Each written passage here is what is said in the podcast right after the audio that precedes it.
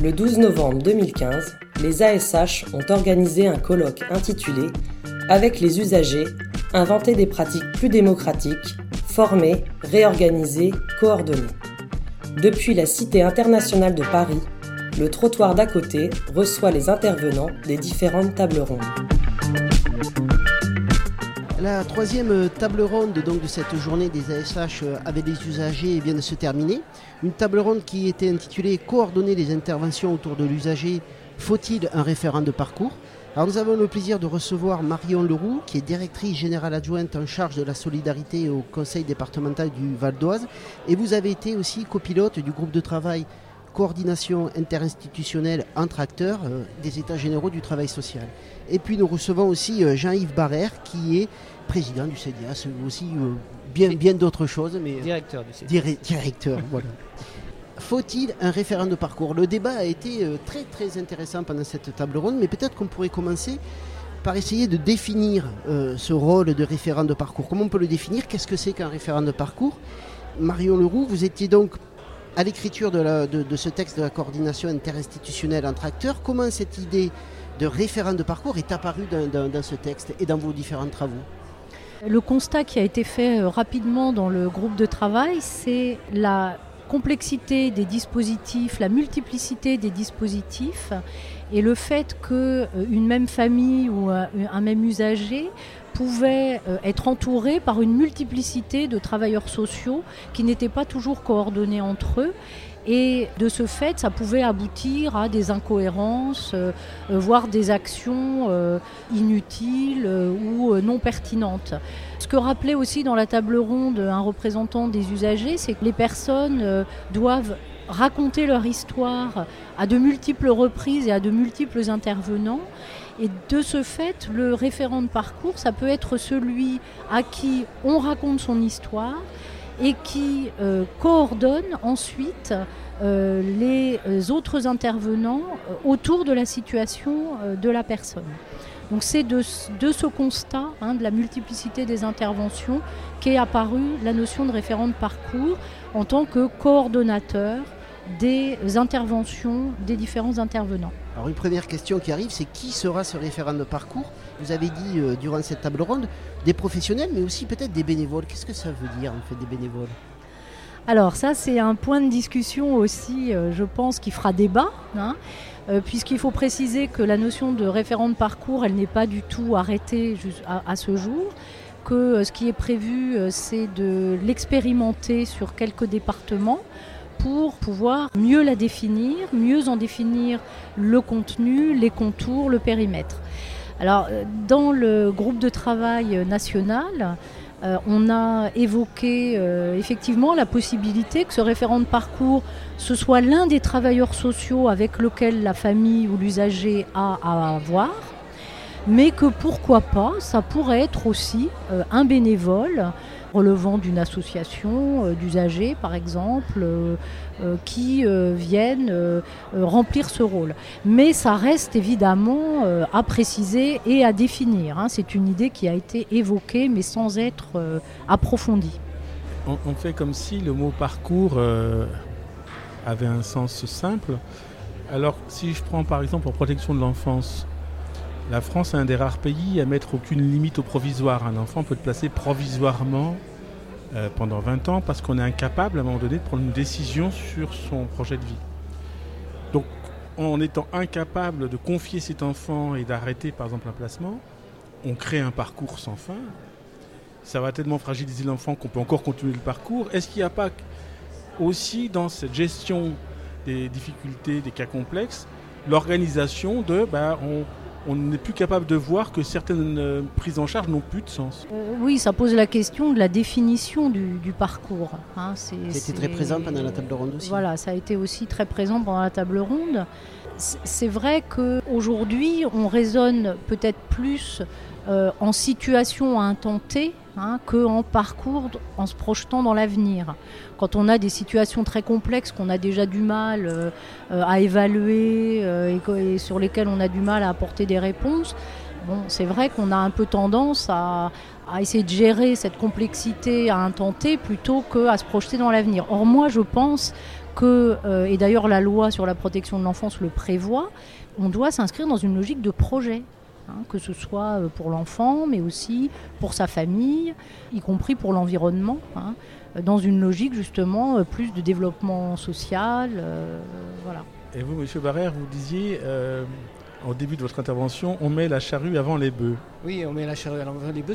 Si on, pose la question du référent de parcours, avant de poser la, mise en œuvre du parcours tel qu'elle est inscrite dans toutes les lois 2000, depuis, euh, les, depuis les deux lois 2002, 2002 hein, droit des malades et, loi 2002, ce qu'on appelle la loi 2002, jusqu'au, jusqu'à la future loi de santé, où systématiquement vous avez un principe architectonique qui est celle du parcours. Ce parcours, pourquoi, il revient tout le temps euh, C'est parce que euh, s'est aperçu euh, que dans des situations très compliquées, très difficiles, les institutions, elles étaient atteintes de la maladie d'Alzheimer du point de vue de la connaissance des parcours. En fait, c'est ça qui a, au départ a posé la question du parcours. C'est-à-dire que quand je travaillais sur les jeunes à difficultés multiples ou sur les situations complexes dans des recherches-actions, des recherches collaboratives, ce qu'on s'apercevait, c'est que les situations les plus complexes, on avait perdu la mémoire du parcours des, gamins ou des, personnes euh, au fur et à mesure. Donc c'est à partir de là qu'on s'est posé la question et que les lois ont inscrit ce, ce, principe architectonique dans la manière de poser la question sociale ou la question sanitaire aujourd'hui. Or, on s'aperçoit que dans les organisations de travail social et de, travail médico-social, cette question-là, elle n'est pas posée. Donc on n'a pas d'outils, on n'a pas de grille, biographique. C'est-à-dire que normalement, puisqu'on dit qu'on ne part plus des, réponses, mais on part des, euh, besoins des personnes, puisque c'est ça les, principes. Alors, on part du principe des personnes. pardon, excusez-moi. On parle des, besoins des personnes et on adopte, on, adapte notre intervention à, ces, besoins ça signifie qu'on a un minimum de connaissances du parcours, c'est-à-dire que chacun des professionnels de l'action sociale se situe sur le parcours des, personnes, et ce n'est pas les personnes qui intègrent des institutions comme dans la loi 1975. Vous voyez, c'est un renversement de paradigme. Et ce renversement de paradigme, il n'est pas dans les pratiques professionnelles, il n'est pas encore dans les pratiques professionnelles. Donc tant qu'on n'a pas résolu ça, ça ne sert à rien de, prévoir des référents de parcours qui vont coordonner la désorganisation structurée et, fabriquée par le système lui-même. voyez?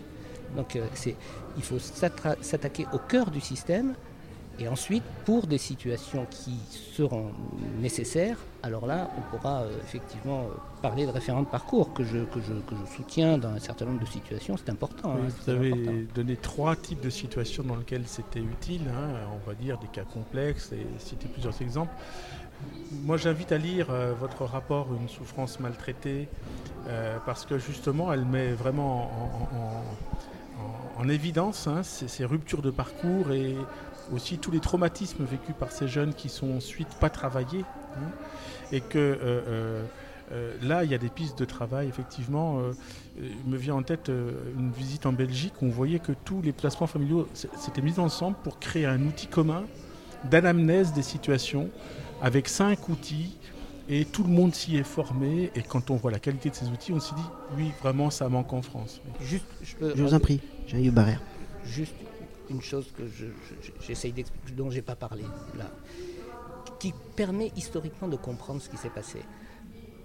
Dans, les lois autour de, 2005, on va dire ça comme ça, est, apparue la notion de situation. C'est-à-dire ne parlait plus d'un individu à qui on a collé un qualificatif, alors il est incasable, il est vulnérable, il est euh, exclu, etc. Mais on parlait de situation. C'était déjà bien. C'est ce qu'on appelle, c'est ce que j'appelle une approche diachronique, c'est-à-dire que la situation, c'est un individu inscrit dans des environnements et ses potentialités et, ses, difficultés, elles s'inscrivent dans un rapport systémique avec tout ce qu'il y a autour. Ça, c'était déjà bien.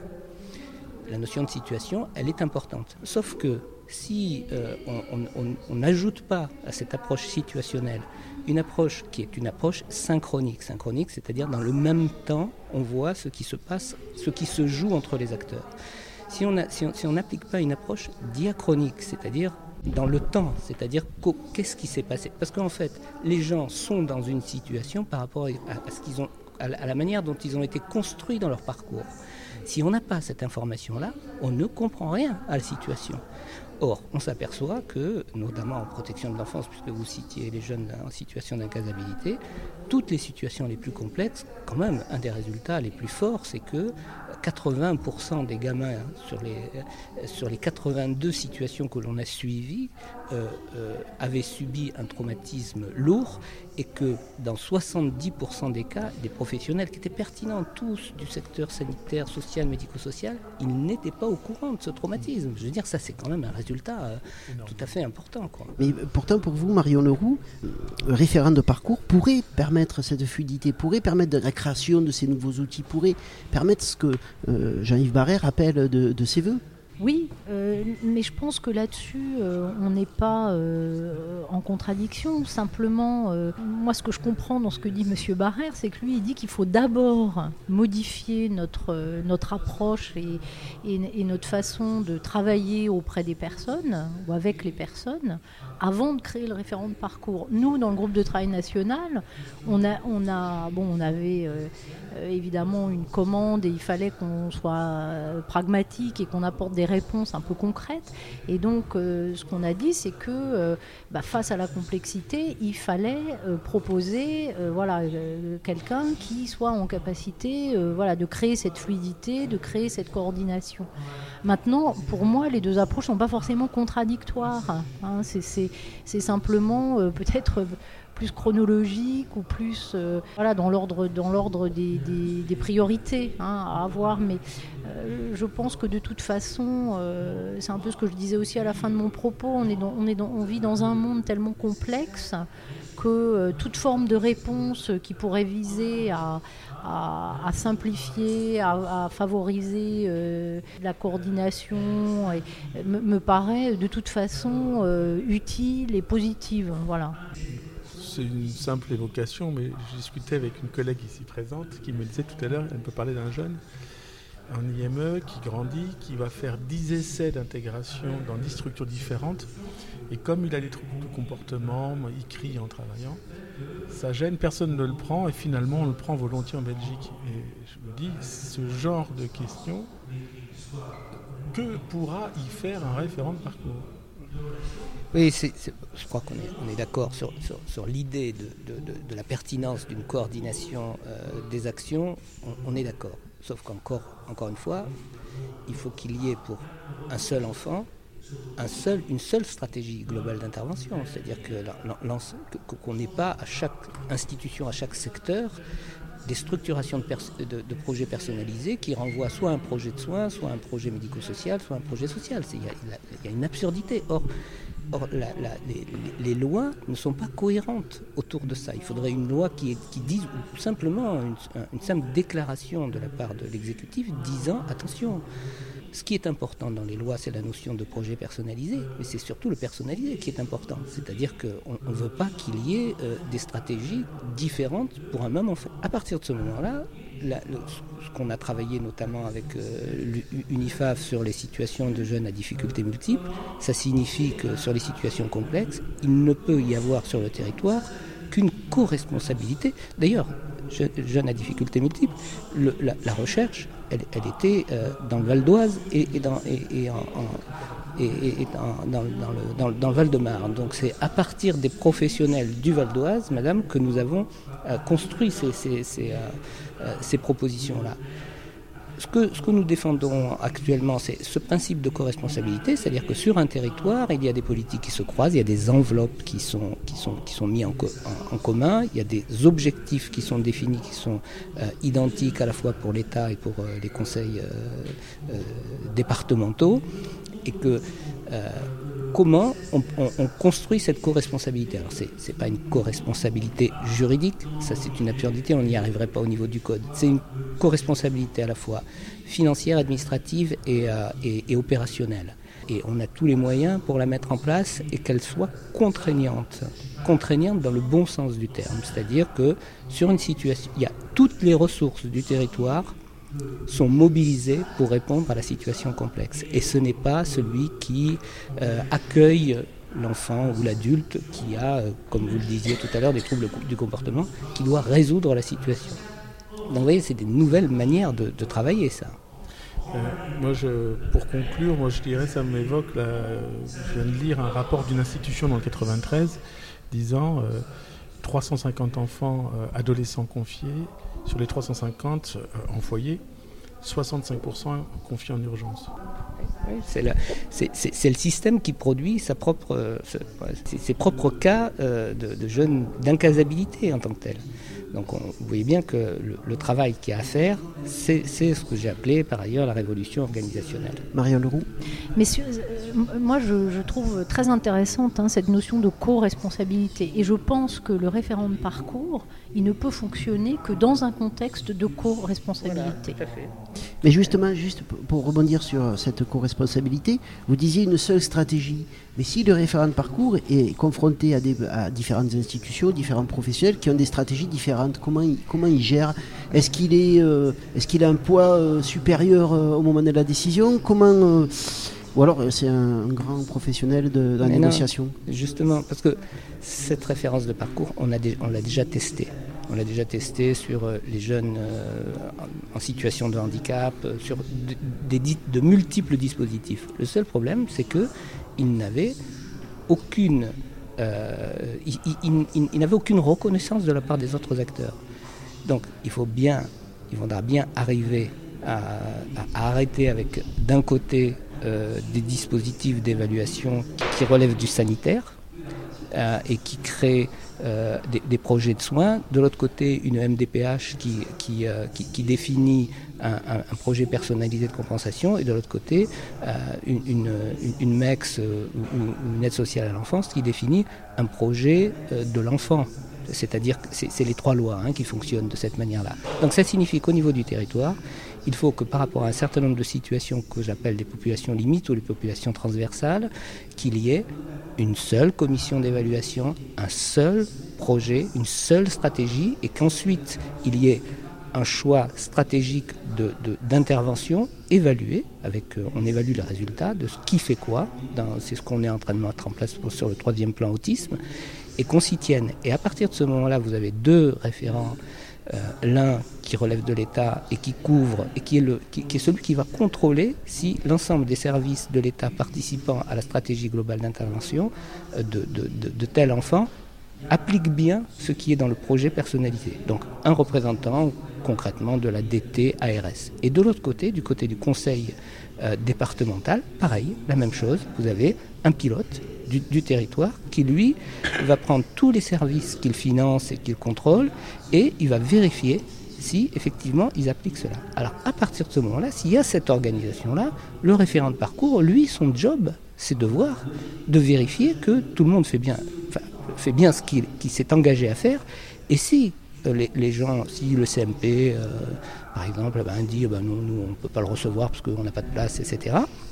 Le référent de parcours, c'est un veilleur du côté de la bienveillance. C'est un veilleur en disant voilà, la stratégie, elle était là. Là, il y a un acteur qui ne fait pas son travail. Ou alors, il y a un acteur qui est en difficulté et il faudrait le soutenir. Et à, partir de ce moment-là, les, acteurs euh, le, considéreront comme un, Vous voyez, c'est important de le soutenir parce que sinon, euh, il va prêcher. il, est, plus en position d'évaluateur. Il, est, lui, il vérifie que la stratégie globale d'intervention qui a été définie par tout le monde s'applique bien.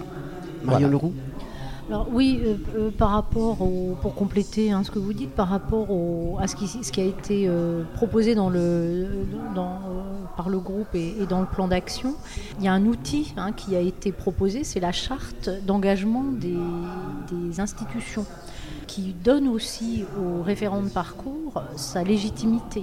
Hein. vous, posiez la question de que peut faire le référent de parcours si euh, les uns et les autres ne sont pas d'accord. Donc euh, il y a évidemment dans l'approche qui est celle euh, qui est la vôtre, il y a effectivement cet engagement de l'ensemble des acteurs, de co-responsabilité des acteurs. Mais euh, avant, hein, peut-être la marche d'avant, c'est cette charte d'engagement euh, réciproque des institutions qui s'engagent hein, à, euh, bah, donner aux travailleurs sociaux la capacité de travailler en réseau et, aux, référents de parcours d'exercer ces missions. Travailler en réseau, vous avez souligné l'importance de, ces termes-là. Une petite question rapide.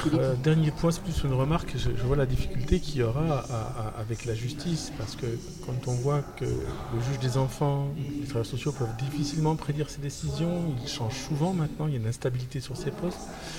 Il ne travaille pas avec le juge des affaires familiales, sauf exception. Or, on voit qu'en protection de l'enfance, les, enfants pris en étau dans le conflit des adultes, c'est la problématique majeure. Et donc, de ce côté-là, on voit qu'il y a de vastes chantiers. Oui, bien, l'indépendance de la justice, en tant que telle, on ne va pas pouvoir la transformer, et à la limite, on aurait tort de vouloir le faire que le juge reste un juge indépendant des parties, ça, pourquoi, le remettre en cause Il y aurait des effets pervers trop importants. Par contre, si le juge pour enfants n'a pas 5, 6 secteurs avec lesquels il peut plus ou moins jouer, qui ne connaît pas bien le mode d'organisation, mais s'il a juste un principe, les choix qu'il va faire en termes de main levée, en termes d'OPP, en termes d'AEMO, en termes d'AED, sont en lien avec une stratégie globale d'intervention des différents acteurs qui euh, analysent et évaluent la situation de leur point de vue, pas du point de vue judiciaire, mais du point de vue social, éducatif et sanitaire. Et à partir de ce moment-là, la discussion sera plus simple d'une certaine manière et, les, les oppositions seront, plus, seront clarifiées. Ça s'est fait au Québec avec un texte très très clair sur l'articulation entre quatre repères juridiques et sept ou repères cliniques. Marion Leroux, juste pour terminer. Oui, juste pour, pour, euh, dire que ça, la question que vous posez, elle, elle, renvoie un peu à, la conclusion que j'ai faite hein, au moment de la table ronde. C'est de dire que euh, précisément, on est dans un, dans, une, dans un monde qui est extrêmement complexe, avec une multiplicité d'acteurs, et que nous devons euh, absolument adapter nos pratiques à cette complexité hein, et tenir compte de la place de chacun, du rôle de chacun, euh, qu'on ne peut pas avoir pris sur tout, hein, mais qu'on euh, on doit bah, apprendre justement à travailler ensemble hein, et à être co-responsables ensemble des situations que nous avons à suivre. Nous continuerons à travailler sur cette euh, complexité. Marion Leroux et Jean-Yves Barrère, merci beaucoup d'être venus euh, à nos micros. Merci à vous.